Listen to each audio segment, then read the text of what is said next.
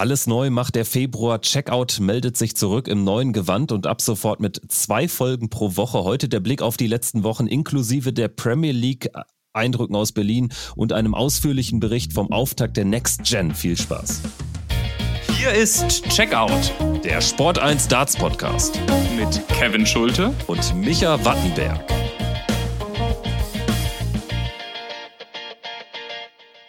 Hallo und willkommen zur ersten Folge seit gut drei Wochen. Hier ist Checkout, der Sport 1 Darts Podcast. Ich bin Kevin Schulte. Ich freue mich auf die neue Zeit, die neue Phase in diesem Podcast mit Micha Wattenberg an meiner Seite. Guten Tag, lieber Kollege. Ja, hallo Herr Kollege. Ich freue mich auch, insbesondere jetzt hier häufiger mit dabei sein zu dürfen, wenn nicht sogar so gut wie immer. Kevin, es ist mir eine große Ehre, diesen Podcast gemeinsam mit dir zu machen. Wir haben ja in der Vergangenheit häufiger aufgenommen und das ist doch jetzt wirklich das Traumduo, was sich gefunden hat.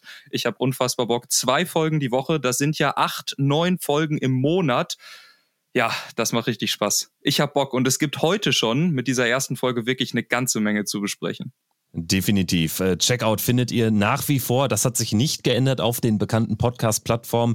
Lasst die fünf Sterne da, wenn es euch nach wie vor gefällt. Da bin, ich, mir aber wirklich sicher, denn es wird ab sofort ja noch mehr Podcast-Folgen geben als üblich. Wir haben es jetzt schon angesprochen. Es gibt so viel zu berichten in der Darts-Welt. Deshalb äh, steht von jetzt an immer eine Folge mittwochs mit ausführlichen Analysen äh, zum Geschehen der Woche parat. Aber freitags erscheint eine zusätzliche Folge. Wobei, Micha, es gibt ja einen Weg, auch diese Folge, die Freitagsfolge, schon mittwochs zu hören.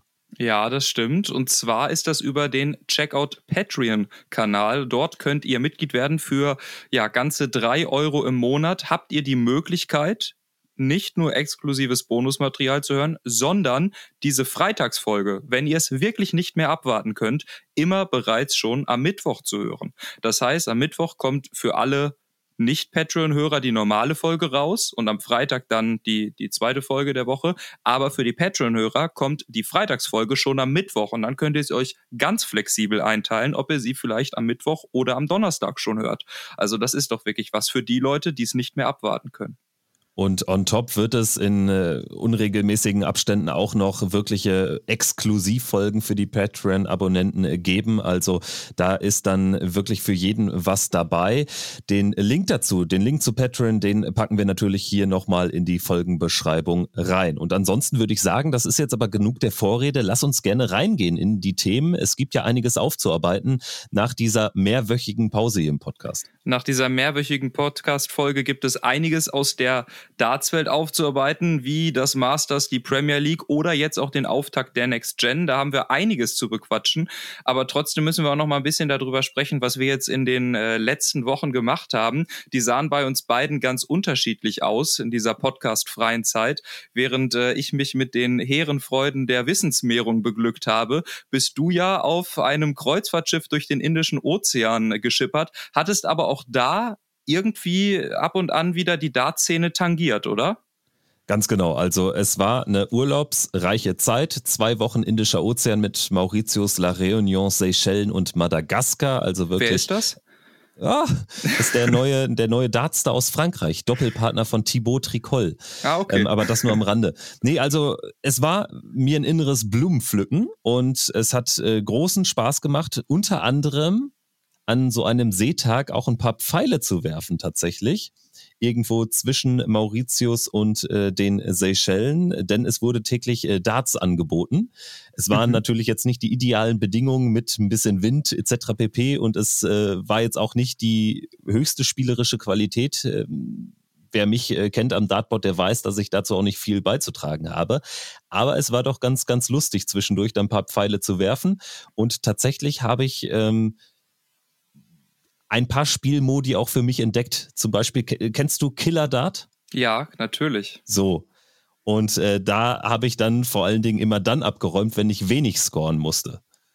Also okay. da war ich fast unschlagbar. Ich habe dort zwei Siege in Folge gelandet gegen die Konkurrenz dort auf dem Schiff. Ja, und die Konkurrenz war dann, weiß ich nicht, waren irgendwelche 75-jährigen Rentner mit halboffenem Hawaii-Hemd und Goldkettchen um den Hals oder äh, wie war das? Den zumindest 65-jährigen, vielleicht Frührentner mit halboffenem Hemd gab es auch. Der war auch gar nicht so schlecht. Es gab aber auch 30-Jährige wie mich, die da mhm.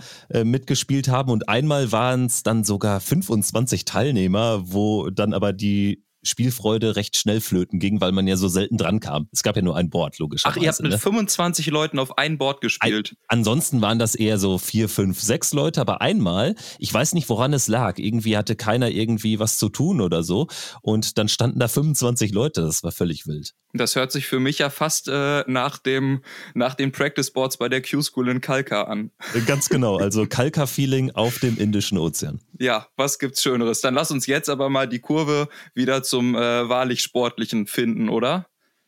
Ja, gerne. Auf jeden Fall müssen wir ein bisschen was aufarbeiten. Ich würde dich auch erstmal fragen, ob ich denn irgendwas verpasst habe. Wenn ich jetzt nur per Twitter Highlight-Clips verfolgt habe, so habe ich mich dartstechnisch ein bisschen auf dem Laufenden gehalten und ansonsten viel Ergebnisse äh, gecheckt und nachgelesen. Aber was waren denn so die zentralen Ereignisse der vergangenen Wochen? Gab es irgendwas Weltbewegendes außer diverser Spiele zwischen Luke und Luke oder Luke Littler und Michael van Gerven bei diversen Turnieren? Ja, für mich persönlich weltbewegend war natürlich der Masters-Sieg von Stephen Bunting.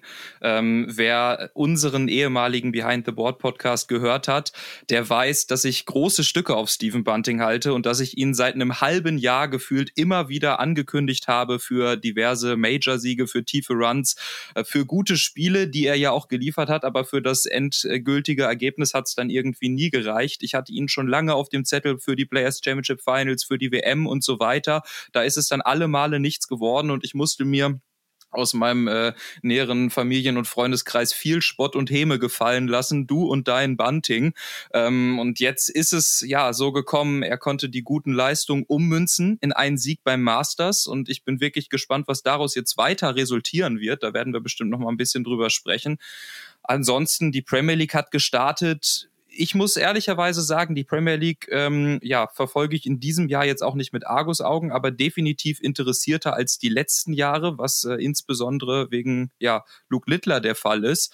Und ansonsten in der Dart-Szene gut. Jetzt war das Next-Gen-Wochenende eher was für die Leute, die wirklich tief in der Szene drin stecken.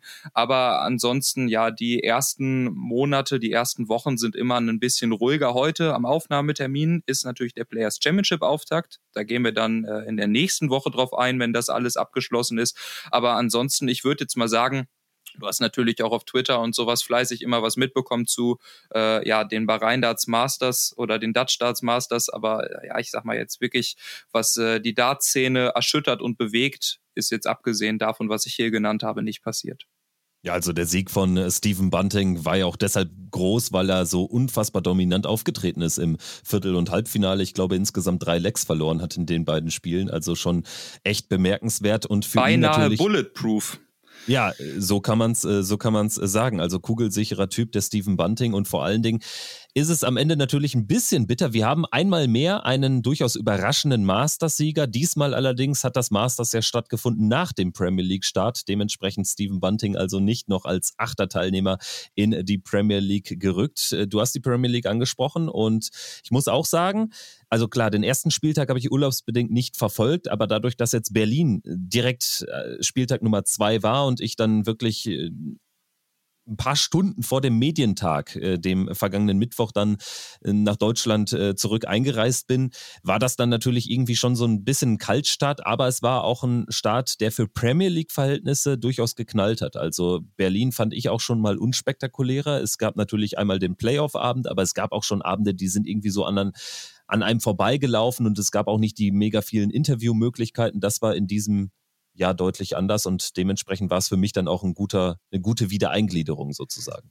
Dazu muss man aber auch sagen, dass Berlin teilweise in vergangenen Premier League Spielzeiten auch schon wesentlich später im Kalender gekommen ist und dann halt einfach, ne, wir beide kennen das ja auch, bei Spieltag 9, 10 oder 11 die Luft einfach auch schon so ein bisschen raus ist. Das ist beim zweiten Spieltag schon nochmal was anderes und da hat Berlin definitiv äh, abgeliefert. Um noch einmal ganz kurz zwei Sätze zu dem Masters äh, zu verlieren an sich finde ich das ja gut und habe mich auch immer dafür ausgesprochen, dass das Premier League Lineup äh, vor dem Masters bekannt gegeben wird und dann nicht unbedingt nochmal so inoffiziell der letzte Platz ausgespielt wird.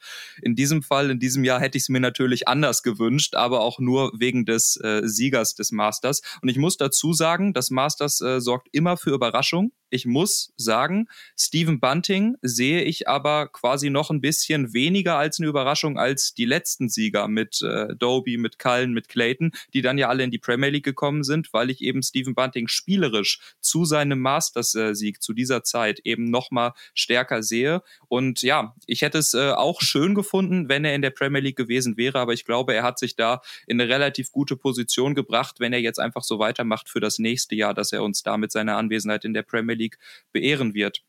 Ja, äh, was hast du bis, denn sonst bis dato noch? Ganz, ganz kurz, ja, bis dato klar. haben bei Bunting ja auch einfach die Ergebnisse gefehlt. Das haben wir ja auch mehrfach angesprochen. Ne? Also ja. er hatte ja eine super Phase, aber die großen Ergebnisse gab es ja jetzt vorher noch nicht. Leider. Aber was hast du denn sonst noch, ich sag mal, abseits jetzt äh, von dem Sieg von Stephen Bunting vom Masters mitbekommen? War das äh, soweit alles, als du da über den Ozean geschippert bist? Oder hast du da noch ein, zwei Sachen mitgenommen? Weil ich finde, auch gerade zu den Deutschen könnte man noch ein, zwei Sätze verlieren.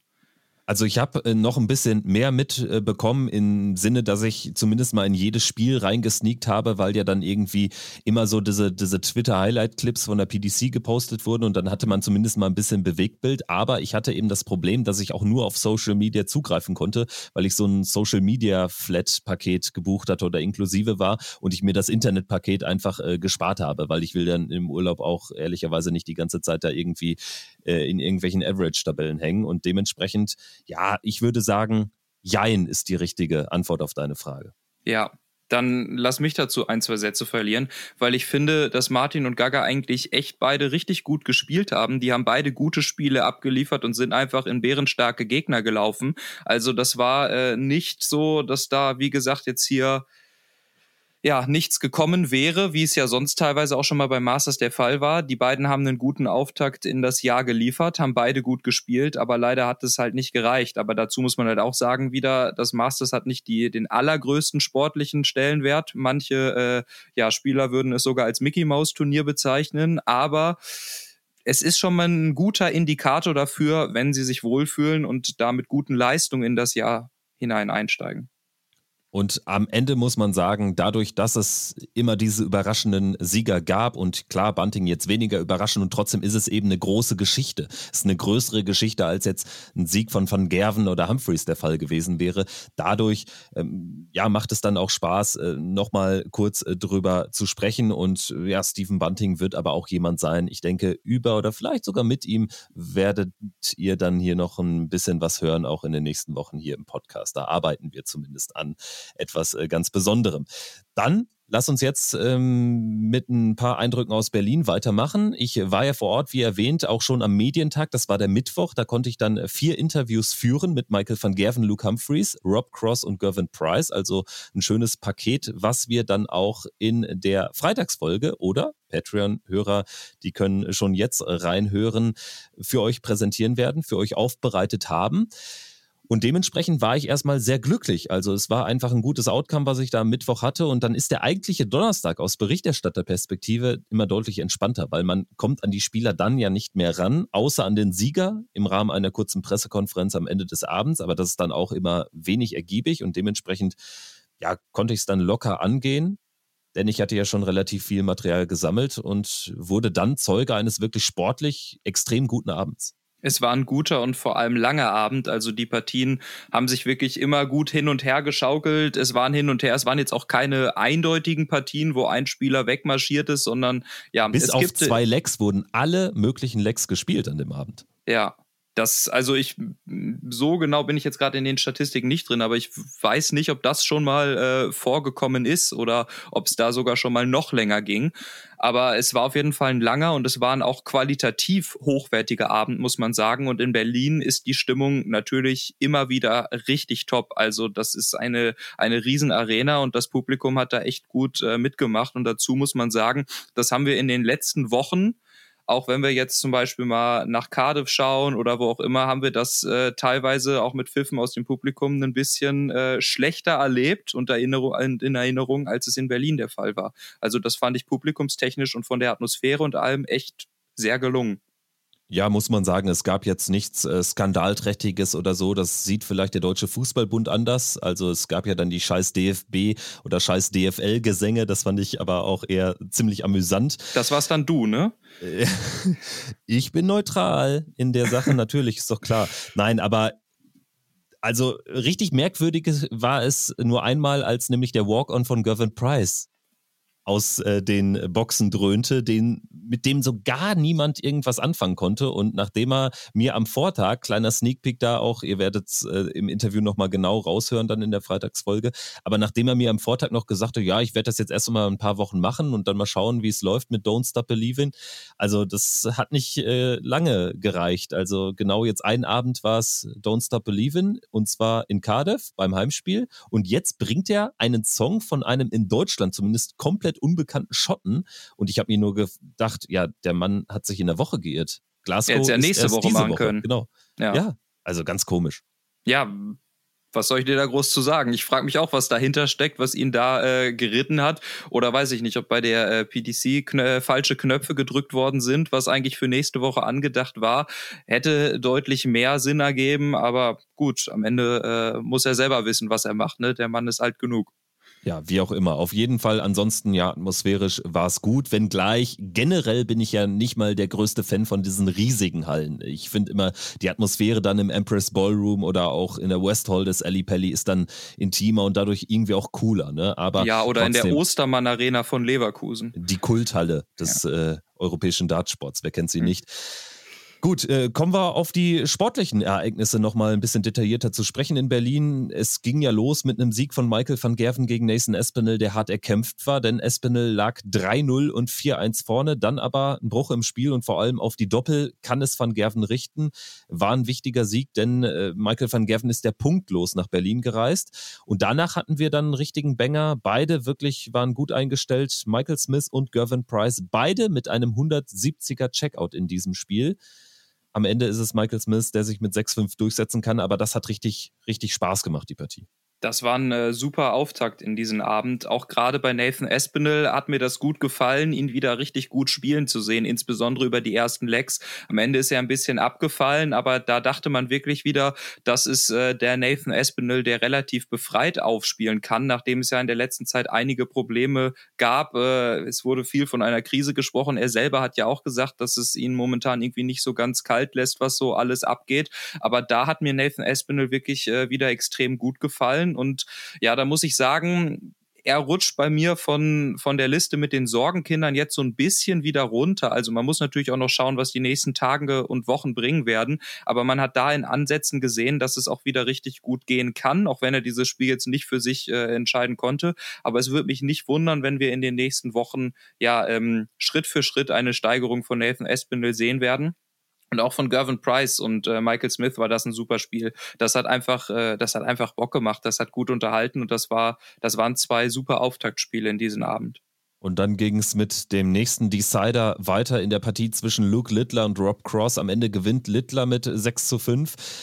Und John Part, der saß hinter mir während des Spiels, weil das Spiel, glaube ich, dann von Dan Dawson und Mark Webster kommentiert wurde. Und John Part kommentierte auf einmal also ich fand das unglaublich lustig und zutreffend. Als die Averages eingeblendet wurden, sagte er, ja, Luke Littler average das Siebenfache seines Alters. und, mhm. und, das muss man sich halt wirklich immer auf der Zunge zergehen lassen. Das ist immer noch was Besonderes und wie er es auch, mit welchem Selbstverständnis dann im, im Decider gespielt hat. Ich dachte auch, ja, das könnte vielleicht so ein Moment sein, auch von Rob Cross, so ein typisches Cross-Spiel, irgendwie dann doch deutlich hinter dem Scoring seines, seines Gegners zurückstehend und dann im entscheidenden Moment aber dann noch einen guten Decider gegen die Dutch spielen, hat nicht geklappt. Littler hat es gemacht und ist ins Halbfinale eingezogen. Wie hast du die Partie gesehen? Wie hast du generell Luke Littler gesehen an dem Abend?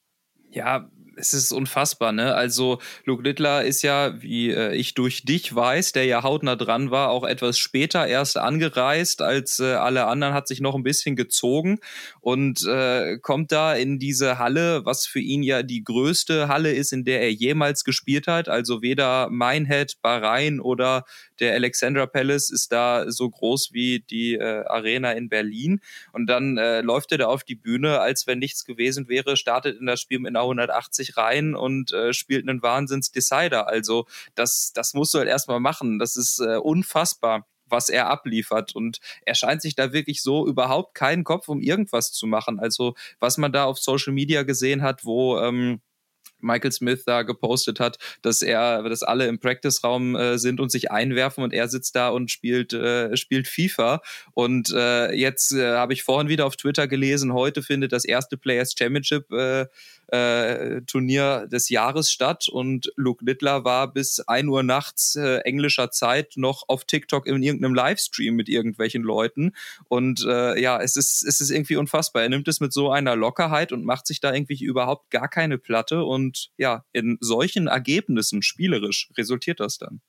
Ja, Lockerheit und Selbstverständnis, auch dieses Selbst Selbstverständnis zu haben, ein gewisses Niveau auch nicht zu unterschreiten. Also wir haben ein gewisses Niveau von ihm einfach noch gar nicht gesehen, was jetzt irgendwie mal so ein, so ein Off-Day ist, irgendwie, wo er dann mal keine Ahnung, 92 spielt oder so. Das gab es ja bislang einfach noch nicht und das ist echt äh, mega beeindruckend. Er gewinnt also gegen Cross und hat sich dann ein Halbfinale erspielt gegen Luke Humphreys, denn Luke Humphreys hat nach einem zwischenzeitlichen 2 zu 3 Rückstand gegen Peter Wright noch mit 6-4 gewonnen und am Ende muss man wahrscheinlich nach dieser Partie sagen, es war eine der besseren, vielleicht sogar die beste von Peter Wright in diesem Jahr. Und das verheißt natürlich nichts Gutes, denn er hat es ja trotzdem verloren.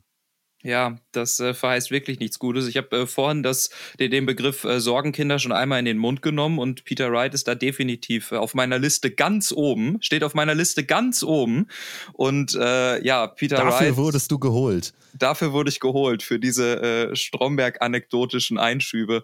Nein, also Peter Wright, da mache ich mir echt ein bisschen Sorgen drum. Spielerisch war das jetzt schon wieder ein bisschen besser, aber ich sag mal so, wir reden hier über einen zweimaligen Weltmeister der in der Premier League ist und 94 spielt im Schnitt.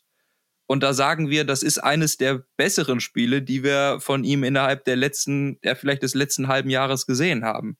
Jetzt die EM mal so ein bisschen ausgeklammert. Und das äh, sagt eigentlich schon alles aus. Also ähm, es ist schön, dass Peter sich keine Gedanken um die lower-ranked Players macht, aber ja, so langsam äh, sollte er das dann schon machen, weil wenn er nicht aufpasst, dann sind die Spieler, die jetzt lower ranked sind als er, bald higher ranked als er.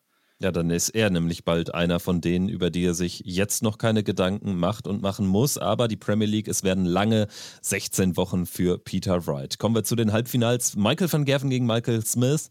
Im Decider sechs perfekte Darts von Michael van Gerven, der sich dann mit 6-5 durchsetzt. Auch das hat wirklich Spaß gemacht. Genauso wie Halbfinale Nummer zwei, denn auch das ging über die volle Distanz. Hier ist es Luke Littler, der im vierten Aufeinandertreffen mit Luke Humphreys in diesem Jahr zum dritten Mal gewinnt. Nur das Entscheidende hat er halt verloren verloren bei der WM. Ja, und ich glaube, das wäre ihm auch deutlich wichtiger gewesen. Das ist natürlich klar. Am Ende setzen sich hier, muss man eigentlich sagen, auch verdiente Sieger durch, auch wenn Humphreys äh, schnitttechnisch fünf Punkte mehr spielt als Luke Littler. Und äh, somit kam es dann zu der Wiederauflage des Matches zwischen Michael van Gerven und Luke Littler, was äh, wir jetzt ja in der Vergangenheit schon häufiger gesehen haben und in der Zukunft sicherlich auch noch häufiger sehen werden. Also das war sicher nicht das letzte Mal in diesem Jahr. Es müsste das dritte Aufeinandertreffen sein, jeweils auch in einem Finale. Bahrain hat ja Littler gewonnen, als bei Van Gerven gar nichts mehr ging. Dann eine Woche später Heimspiel Den Bosch Van Gerven gewinnt. Und jetzt äh, gewinnt wieder Michael Van Gerven. Hat Glück gehabt. Luke Littler kam perfekt rein mit einem Break über die äh, Triple 18 Doppel 20 zum 1 zu 0. Am Ende war es dann Littler, der die 102 Punkte im neunten Leck zur Führung verpasst. Das wäre nochmal so ein Moment gewesen. Dann hätte er es auch 6-4 für sich entscheiden können. Und dann vor allen Dingen müssen wir über die zwei verpassten Matchstarts im Entscheidungsleck sprechen. Also Luke Littler hat sich auch ein bisschen geärgert und Michael van Gerven im Gegenteil hat es natürlich sich nicht schmecken oder nicht nehmen lassen, auch Luke Littler dann schon nochmal so zwei, drei Sekunden extra da stehen zu lassen. Also ja. das übliche Aufplustern, das war diesmal noch in der Extended Version zu sehen bei MVG. Ja, also da hat er wirklich alles rausgelassen, hat Luke Littler da lange stehen lassen. Also es scheint ihm wirklich auch viel äh, bedeutet zu haben, gegen den äh, jetzt 17-Jährigen zu zeigen, wer der Branchenprimus sei. Ähm, ja, Luke Littler, diese zwei Matchstarts da am Ende gut an, also ich sag mal so, man kann häufig über verpasste Matchstarts reden, aber in diesem Fall, wer sie gesehen hat, weiß, also rein motorisch hat Luke Littler da eigentlich nichts äh, falsch gemacht. Mal geht so ein Dart äh, auf die richtige Seite am Draht, mal nicht und äh, die waren eben auf beiden Seiten des Drahts am Draht. Da machst du halt nichts. Also rein motorisch hat der, der junge Mann dort nichts falsch gemacht und ja, in diesem Falle ging es nicht rein. Es steht im direkten Vergleich 2 zu 1 für Michael van Gerven, was dieser auch nach dem Spiel auf Social Media äh, verlauten lassen hat. Aber äh, ja, ich bin gespannt, wie lange diese Positivbilanz noch anhalten wird.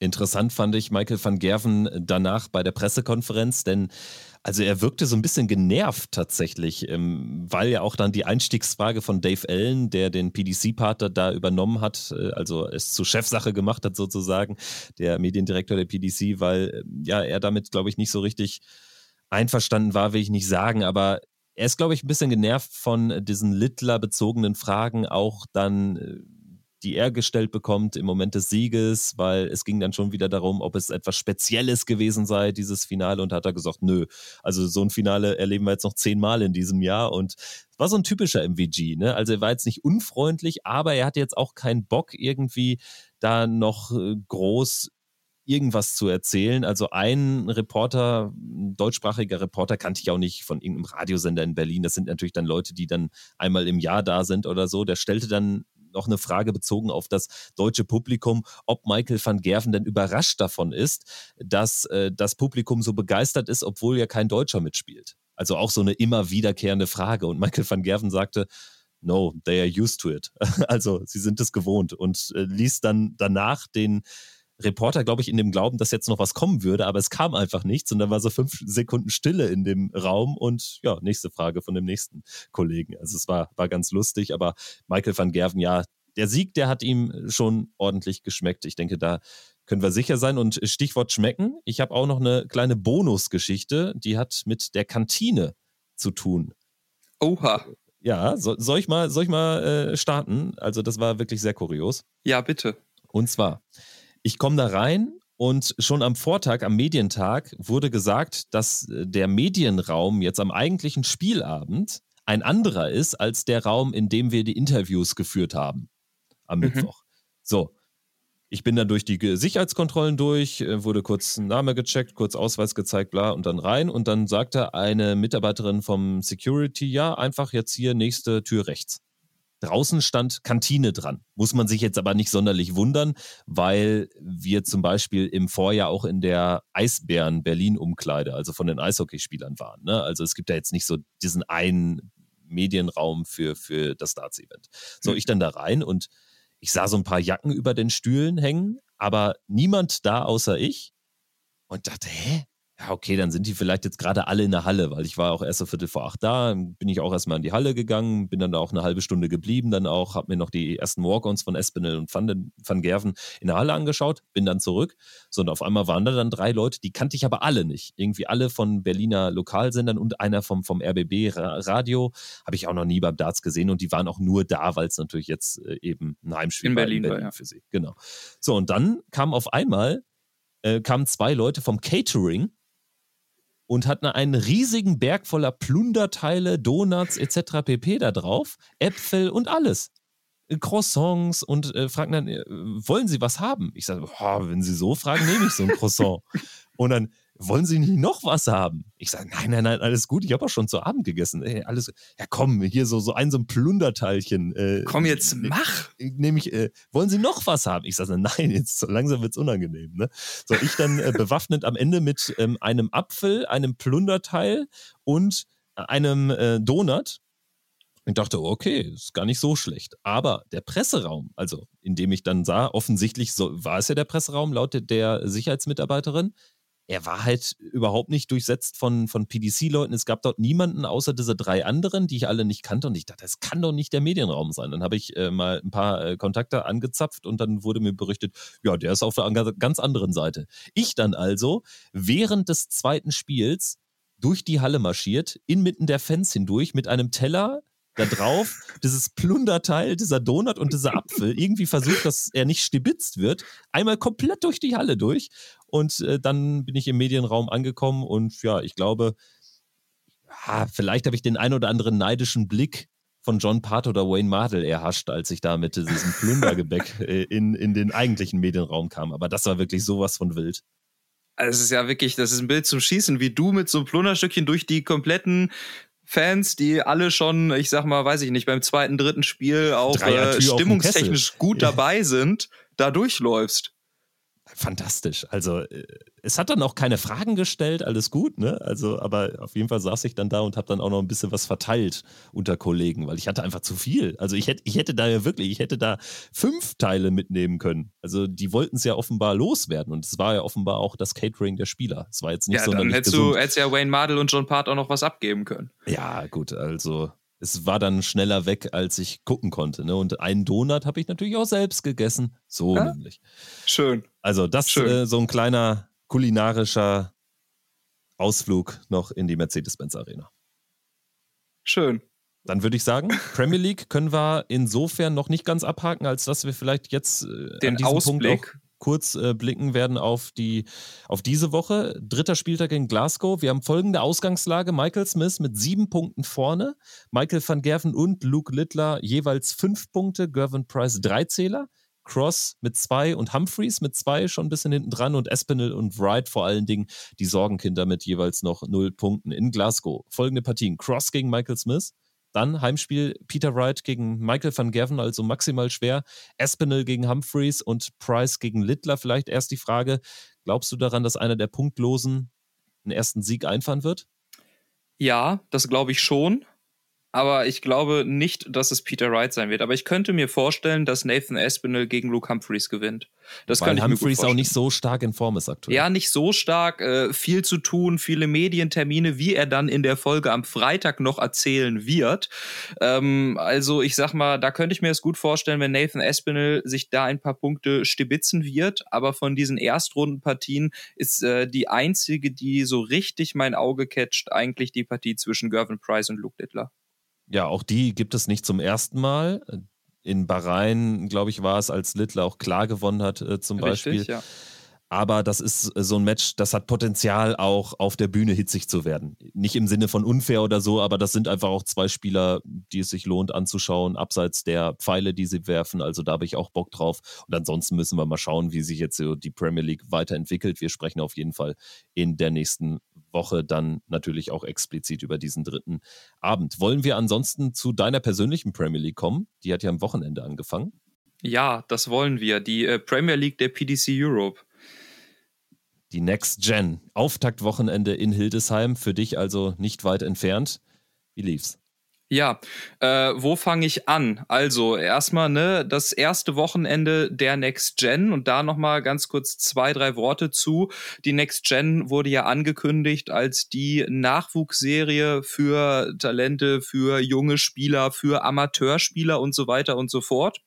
Und da muss ich sagen, ist äh, die Next Gen einfach äh, komplett am Ziel vorbeigeschossen in meinen Augen. Also das ist äh, ja eine weitere Wettbewerbsserie für Deutschlands zweite Reihe, für, für Deutschlands äh, ja, Top-Spieler ohne Tourkarte. Wenn man sieht, wer sich da so alles tummelt und am Ende jetzt diese ganzen ja, begehrten Plätze und das Preisgeld unter sich ausmacht mit einem Dragutin Horvath, Kai Gotthard, Patrick Klingelhöfer, Christopher Tonders, ähm, Stefan Belmont und so weiter. Also da sind so unfassbar viele gute Spieler mit dabei, dass das für mich mit, äh, für mich persönlich mit Förderung des Amateursports wenig zu tun hat. Aber wie dem auch sei, es war äh, ein gutes Wochenende. Es hat äh, richtig Spaß gemacht. Ich muss sagen, an sich mit ein, zwei Kleinigkeiten, über die wir gleich noch sprechen, war die Orga gut. Das erste Wochenende ist äh, reibungslos soweit verlaufen und äh, ja, das hat richtig äh, Spaß gemacht. Das waren zwei gute Tage.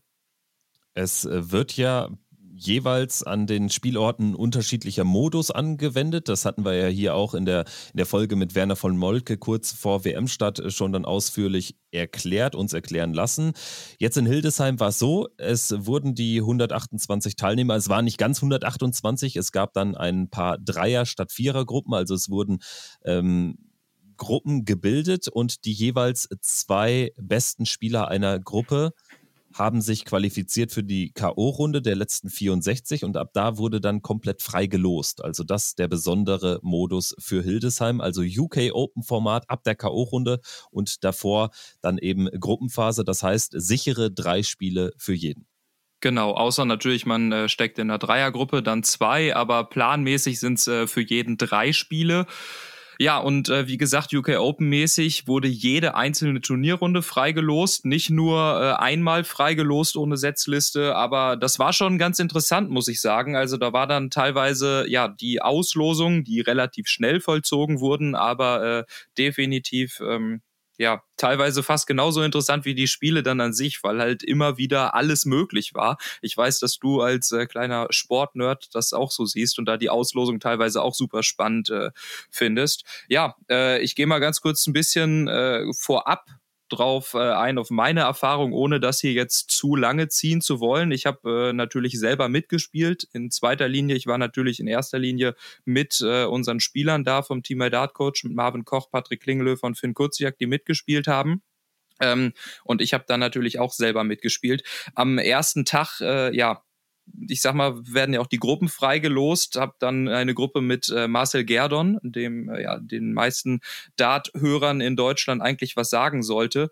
Ähm, ja, kommen da ein bisschen schwer rein, liegt 2-0 hinten. Dann ein kleines persönliches Highlight, war gar nicht verkehrt, spielt zweimal 18 Darts, einmal äh, 121 Punkte zum Break of Bull und dann im Decider, äh, ja, drückt mir äh, Marcel ein Leck mit 140, 140, 180, wo er reinkommt. Und da muss dann äh, so viel Selbstreflexion von mir auch da sein, dass ich da relativ wenig bis gar nichts mehr zu melden habe. Also er hatte am Ende in fünf Aufnahmen zugemacht, ne? Im Decider. Ja, genau. 14 Darts waren äh, es, glaube ich, hätte auch schon in der, in der vierten Aufnahme zumachen können. Also ja, einfach ein, äh, ein super Leck von Marcel.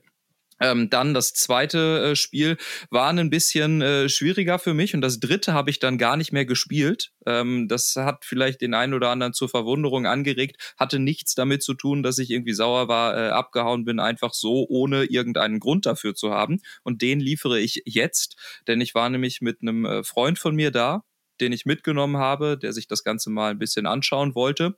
Und dem äh, ging es leider nicht so gut an dem Tag. Also der ist quasi krank geworden, musste sich äh, leider auch übergeben und ist dann, äh, ja, hat sich dann nach dem ersten Spiel auf den Parkplatz gesetzt. Ich habe ihm dann noch ein Wasser und eine Schmerztablette gebracht, aber es wurde dann nicht unbedingt besser und ich habe zu ihm gesagt, ey, hier die Next Gen ist äh, schon halbwegs wichtig. Ich wäre auch gerne den, äh, den ganzen Tag da gewesen, bis der letzte Spieler von uns aus dem Team ausgeschieden wäre und hätte mir das Ganze angeschaut, aber habe ihm auch gesagt, wenn es wirklich gar nicht mehr geht, sag Bescheid, dann lasse ich mich austragen und fahre nach Hause. Und so war es dann auch.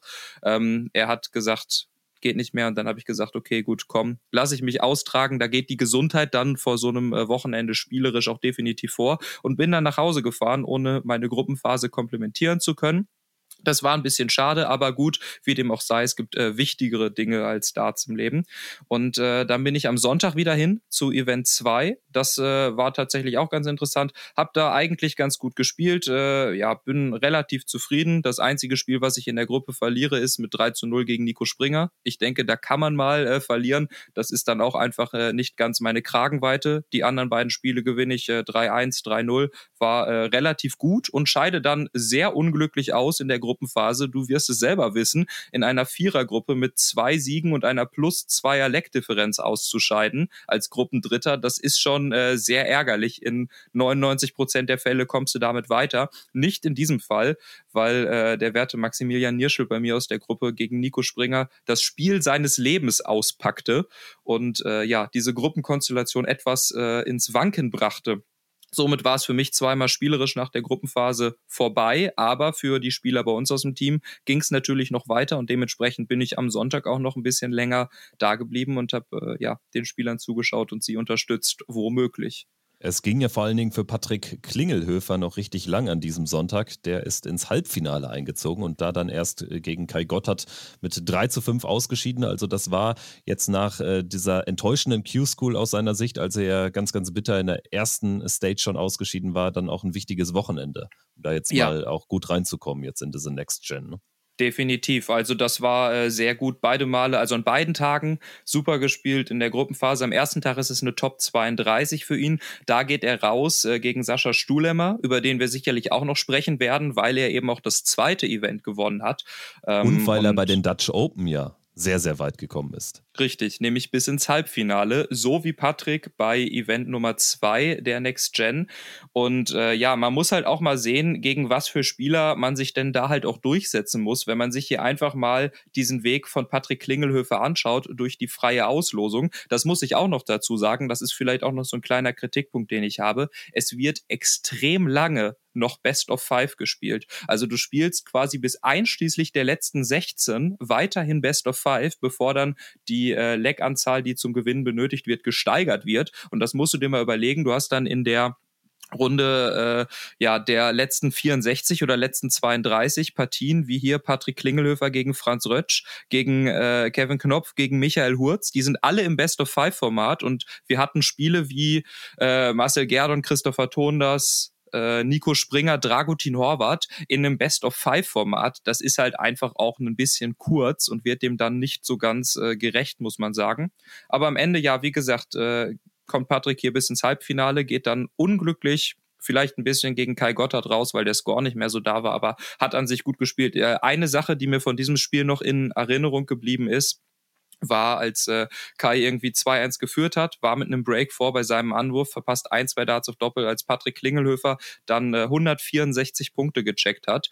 Äh, das war definitiv gut und das muss man dazu sagen, das sind bei der Next Gen natürlich auch umgerechnet drei Euro, die man jetzt in der Tasche hat, denn äh, da werden ja Highscores, äh, Shortlegs äh, unter 12 Darts ähm, und äh, ja, äh, was habe ich noch vergessen? High Finishes äh, eben auch monetär belohnt. Und deshalb bist du jetzt auch in der Order of Merit äh, schon platziert, obwohl du zweimal in der Vorrunde rausgegangen bist. Zwei Euro ja. sehe ich da, ne? Du hast äh, die Ehre hier mit der Nummer 82 der PDC Europe Next Gen Order of Merit zu sprechen. Ja, ich habe mir äh, durch meinen 121er Check zum Break gegen Marcel Gerdon ganze zwei Euro gesichert. Da bin ich äh, enorm stolz drauf. Ich überlege, in den äh, Frühruhestand zu gehen und äh, auch auf irgendwelchen Kreuzfahrtschiffen im Indischen Ozean an Dartturnieren teilzunehmen teilzunehmen. Nein, also da habe ich mir zwei Euro gesichert. Und dann, äh, über wen wir definitiv auch noch einmal ganz kurz sprechen müssen, ist natürlich Marvin Koch, weil äh, das war definitiv auch nicht verkehrt, was er gezeigt hat. Aber da kommen wir gleich zu einer relativ äh, interessanten Gruppenkonstellation zum zweiten.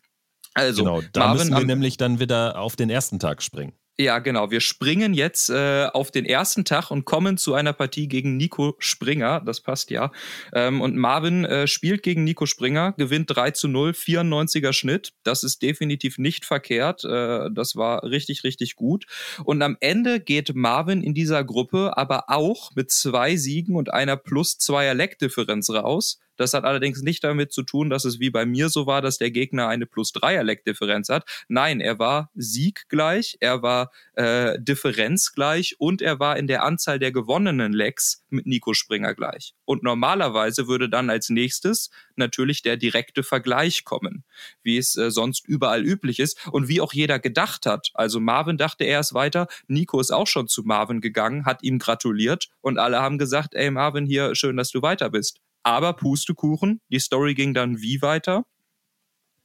Und zwar, die PDC Europe, das muss man ihr lassen, hat im Vorfeld die Tiebreaker-Regeln festgehalten und so. Ne? Da wurde jetzt nicht irgendwie erst in der Hitze in der Hitze des Gefechts irgendwas entschieden, sondern da steht halt drin, dass der Gesamtaverage über die gesamte Gruppenphase entscheidend ist in so einem Fall und da lag eben Marvin Koch hinter Nico Springer mit 1,29 Punkten. Das können auch gerne mal zwei, drei Darts, die man auf Doppel verpasst, ausmachen. Und ich finde es dann irgendwie ein bisschen schade, dass sowas vorgezogen wird vor einem direkten Vergleich. Also das äh, wäre was, was für mich jetzt im Nachgang eigentlich noch geändert werden sollte. Also natürlich nicht rückwirkend, aber für die weiteren Turniere der Next Gen, weil da finde ich es äh, fast eine Farce, wenn äh, ja sowas da vorgezogen wird. Weil ja, also was ist denn das, äh, da den Average über drei Best of Five Spiele einem äh, direkten Vergleich äh, vorzuziehen. Also jetzt unabhängig davon, dass es jetzt äh, pro Marvin, also quasi pro Team My Dart Coach ausgefallen ist,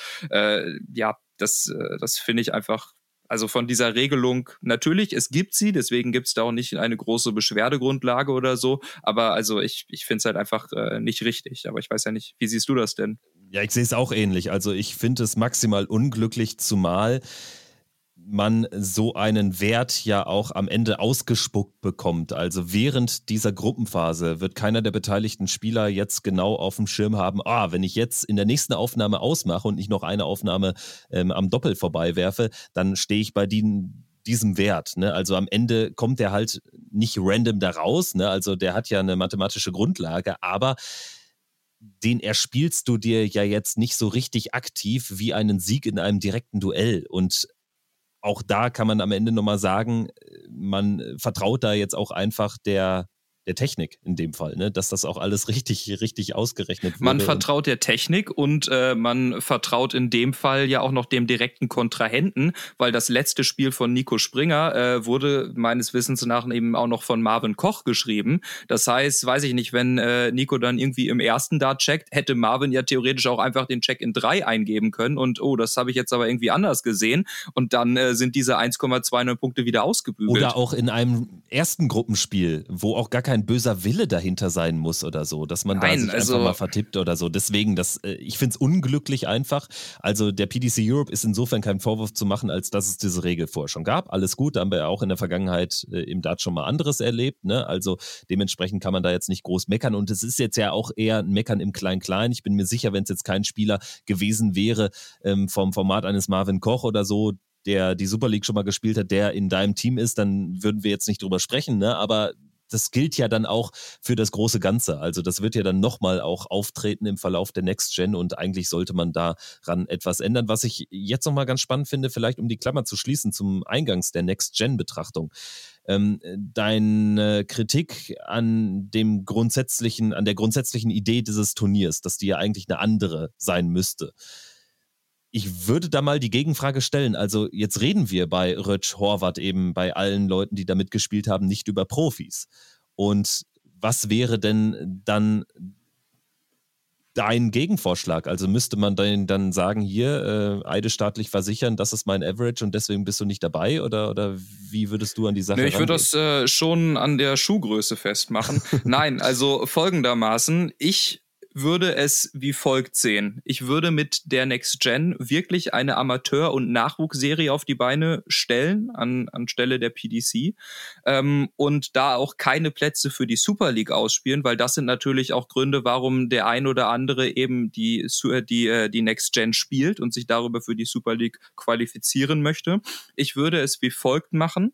Dann wird es nämlich auch für äh, Spieler von meinem Format interessant oder für Spieler, die auch noch ganz am Anfang stehen oder sowas, dass man sagt, das K.O.-Kriterium, um die Next Gen zu spielen, ist, dass man die Q-School nicht gespielt hat. Also du hast entweder die Möglichkeit, du gehst den in Anführungsstrichen semi-professionellen Weg mit Anstreben des Profitums. Das heißt, du spielst äh, die Q-School, spielst die aus Nation Qualifier, Challenge Tour oder du sicherst dir eben die Tourkarte etc. pp. Oder für alle anderen Spieler, wenn du die Q-School nicht spielst, kannst du hier an dieser Amateurserie teilnehmen. Da kannst du dir äh, auch Preisgeld sichern und eben auch den Startplatz für die Q-School sichern, falls du diesen Weg dann später einmal gehen möchtest und da mal äh, reinschnuppern möchtest. Also quasi, dass du so ein Drei-Klassensystem machst, also quasi Tourkarte, Q-School Challenge Tour und darunter die Next Gen. Und ich bin mir sicher, dass man diese 128 Plätze dann auch verkauft bekommen hätte. Du hättest zwar ein anderes Zielpublikum, du hast dann äh, nicht die ganzen, die ganzen Top Guns dabei rumlaufen, aber ich sag mal so, ich, ich gehe jetzt mal von Spielern von meinem Kaliber aus. Wenn ich weiß, dass das Preisgeld in erster Linie unter den Spielern, die ich vorhin genannt habe, aufgeteilt wird, weil die einfach nochmal zwei, drei Klassen besser sind als ich, dann melde ich mich da ja nicht an. Zumindest, also jetzt mal so ein Wochenende ja, aber nicht mit der, mit dem Saisonpass, dass ich bis nach Eisenstadt tingel. Also, das ist halt einfach die Sache. Wenn ich aber weiß, da sind nicht die Spieler, die die Q-School gespielt haben. Sprich, da sind Leute auf meinem Niveau, vielleicht ein bisschen drüber, die da Bock haben, sich weiterzuentwickeln. Dann würde ich mir zum Beispiel auch so einen Saisonpass holen und ich bin mir sicher, dass man diese 128 Plätze dann auch voll bekommen hätte. Ja, wahrscheinlich ist das oder sieht die PTC Europe darin jetzt nicht ihren Auftrag, sondern eher in so einem Mittelweg, um auch trotzdem natürlich interessant zu sein, zum Beispiel für, für ja auch unseren Partner Sport 1, der das Ganze ja auch streaming-technisch, äh, so ist der Plan ab äh, vielleicht sogar schon im nächsten Spielwochenende Anfang März in Eisenstadt begleiten wird. Also wenn da jetzt dann nur die 60er Average am laufenden Band äh, fliegen, dann ist das vielleicht dann auch äh, gar nicht mehr relevant, gar nicht mehr verkaufbar. Ne? Kann man natürlich so sehen, so wird es vielleicht auch die PDC Europe sehen, weshalb man dann so einen Mittelweg versucht. Aber ich verstehe trotzdem die Kritik und auch den Vorschlag zu sagen, wir machen das von der Q-School-Teilnahme oder Nicht-Teilnahme abhängig. Hm, wo du es gerade angesprochen hast mit Streaming, Sport 1 etc.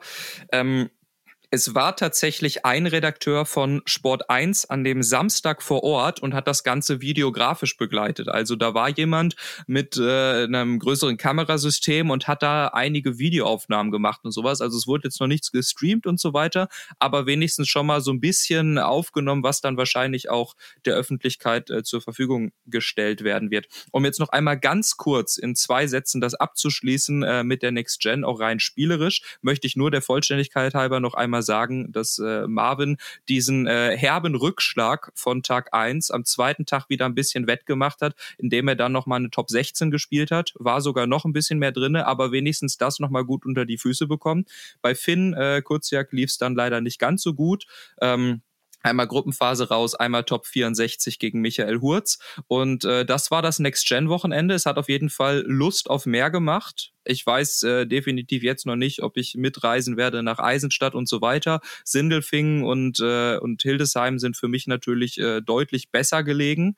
Aber ähm, ja, ich glaube, trotz der Kritik und auch wenn ich es anders gemacht hätte, mit der ganzen Aufteilung und den Regelungen war es ein gelungenes Wochenende, hat äh, richtig Spaß gemacht und da muss man dann auch nochmal ein Lob aussprechen an äh, Leon Krampe von der PDC Europe, der diese Next Gen und diese Turniere eben auch äh, organisiert hat und da quasi hintersteckt, war glaube ich das erste PDC Europe Turnier, was er quasi so in der Leitung selbst organisiert hat, also wurde nicht von äh, Philipp gemacht ähm, und das war war gut. An sich äh, summa summarum 9,5 von 10 ist, äh, ist gut abgelaufen. Ja, das ist doch eine sehr gute Bewertung für das erste Next-Gen-Wochenende. Es werden noch acht Folgen, drei in Hildesheim bei dir in der Nähe, zwei in Sindelfingen und drei auch in bei mir in der Nähe. Ja, stimmt. Also der Studienort ist ja da auch nicht weit weg. Also ja. wenn du dann noch irgendwie mal ein Auslandssemester in, in Wien machst, dann hast du Oder Budapest. Oder Budapest oder Bratislava, dann hast du es bis Eisenstadt auch nicht so weit. Weiter geht's eben am 2. 3. März. Das ist das Wochenende,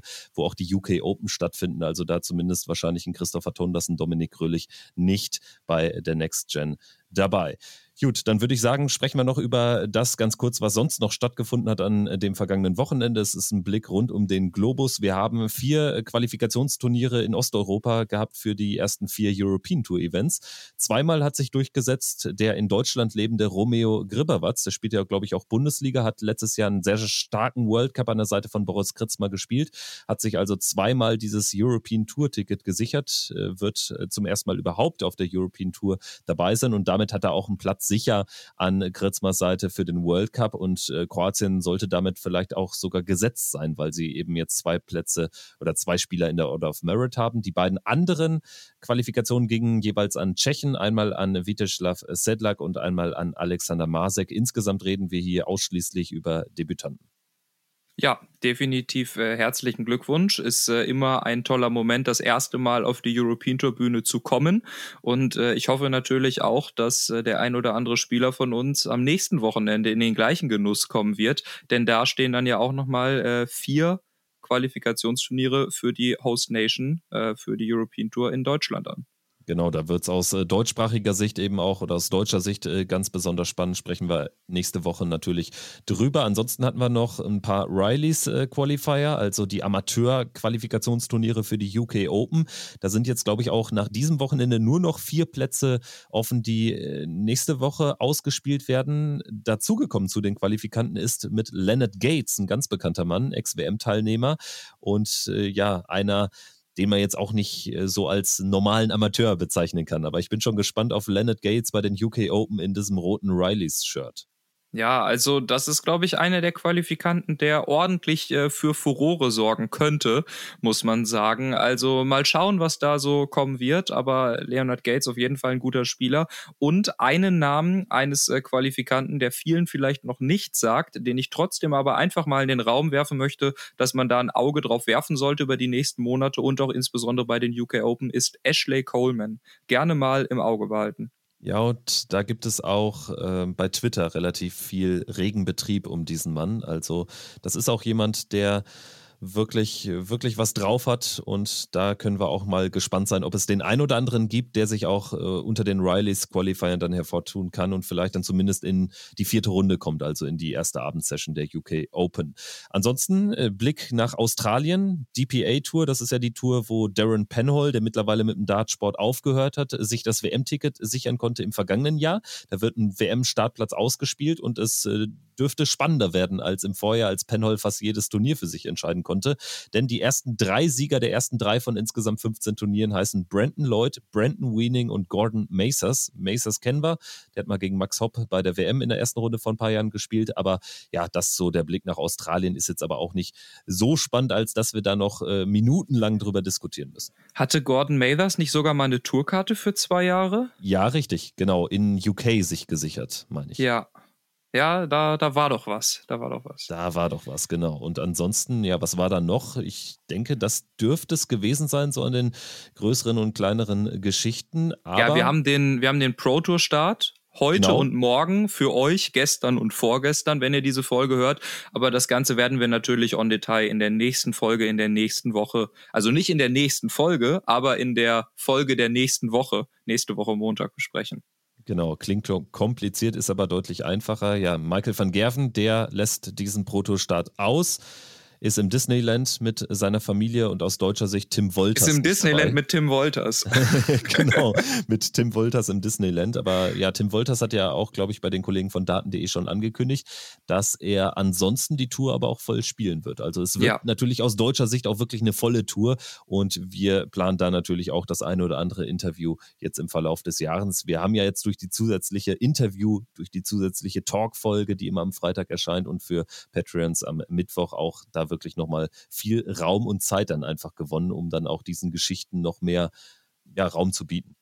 Ja, definitiv. Erstmal gibt es aber am Freitag oder wenn ihr auf Patreon seid, dann nicht am Freitag, sondern dann jetzt ganz variabel schon ganz viel Raum für äh, ja, Interviews mit äh, Michael van Gerven, mit Rob Cross, Luke Humphreys und mit Gervin Price im Rahmen der Premier League. Da könnt ihr definitiv gespannt drauf sein. Also ich glaube, die Folge wird gut und äh, dann hören wir uns dann am Freitag wieder oder und oder muss ich eigentlich sagen, in der nächsten Woche am Montag, nee, Quatsch, nicht am Montag, was sage ich denn, am Mittwoch und am Freitag, so wie, äh, wie dann immer quasi. Montag ist nur unser Aufnahmetermin. Kevin, ich werde hier ganz duselig. Wir müssen langsam zum Ende kommen. In diesem Sinne, danke fürs Einschalten. Das war Checkout, der Sport 1 Darts Podcast. Erstmals in der Besetzung Wattenberg-Schulte. Es hat mir Spaß gemacht. Ich hoffe, es geht euch da draußen genauso. Und wer nicht genug bekommen kann, bei Patreon gibt es schon jetzt unsere Folge 2 in dieser Woche mit den eben genannten Interviewpartnern, der Creme de la Creme des Dartsports. Also, wenn das nichts ist, dann weiß ich nicht. Und wer doch noch ein bisschen warten kann, der ist dann Freitag herzlich eingeladen, wenn dann die Podcast-Folge Nummer zwei in dieser Woche auch in allen möglichen Plattformen abrufbar ist. Danke fürs Einschalten und bis zum nächsten Mal. Macht's gut. Ciao, ciao. Tschüss.